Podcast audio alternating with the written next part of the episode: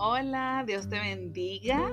Bienvenido al día número 6 de la serie Viviendo una vida consagrada a Dios. En el día de hoy estaremos conversando un ratito, unos minutos, en la base bíblica de Lucas capítulo 23.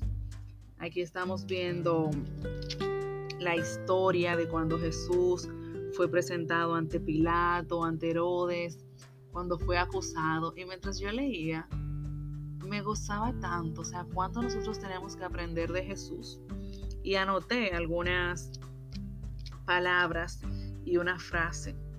Y entre ellas leía en el capítulo 23, en el versículo 2, donde dice, y comenzaron a acusarle.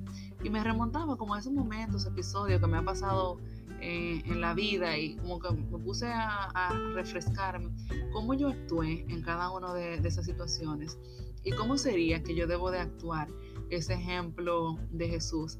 Que a lo mejor tú también puedes estar pasando por alguna situación en el trabajo, en el entorno familiar, en el entorno de vecinos, en un círculo de amigos, en cualquier espacio que puede que hayas recibido una calumnia, que se te haya acusado de algo que no hayas hecho. Y Jesús nos pone el ejemplo perfecto de cómo nosotros debemos de comportarnos en estos momentos.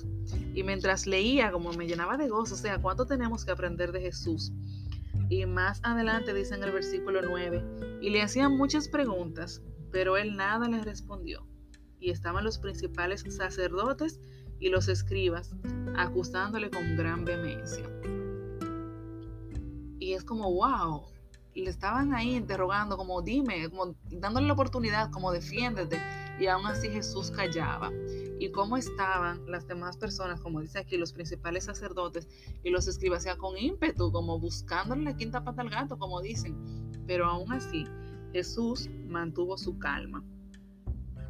Y más adelante, en el versículo 34, dice, y Jesús decía, Padre, perdónalos porque no saben lo que hacen. Y repartieron entre sí sus vestidos echando suertes. Entonces la reflexión que me deja este capítulo es que muchas veces es tiempo de callar. Y ya, tiempo de callar, confiar y enfocarnos en hacer las cosas bien. Entonces en ese momento Jesús sabía que había un plan para él, que eso era parte de lo que tenía que pasar. Entonces él se mantuvo en calma y confiando. Entonces justamente te dejo eso eh, en estos cortos minutos de reflexionar. Cuando estemos pasando por ese momento de prueba, por ese momento de dificultad, aprendamos a ser como Jesús, a estar en silencio, a reflexionar y esperar que sea el tiempo de actuar. Dios te bendiga muchísimo, un fuerte abrazo y de verdad ahí en medio de la prueba, toma ese espacio para callar reflexionar, pedir dirección de Dios y entonces vamos a actuar. Ya sabes que nos podemos contactar por las diferentes redes, cualquier duda, cualquier necesidad de oración que tengas. Aquí estamos para juntos apoyarnos. Dios te bendiga, un fuerte abrazo y por ahí nos vemos.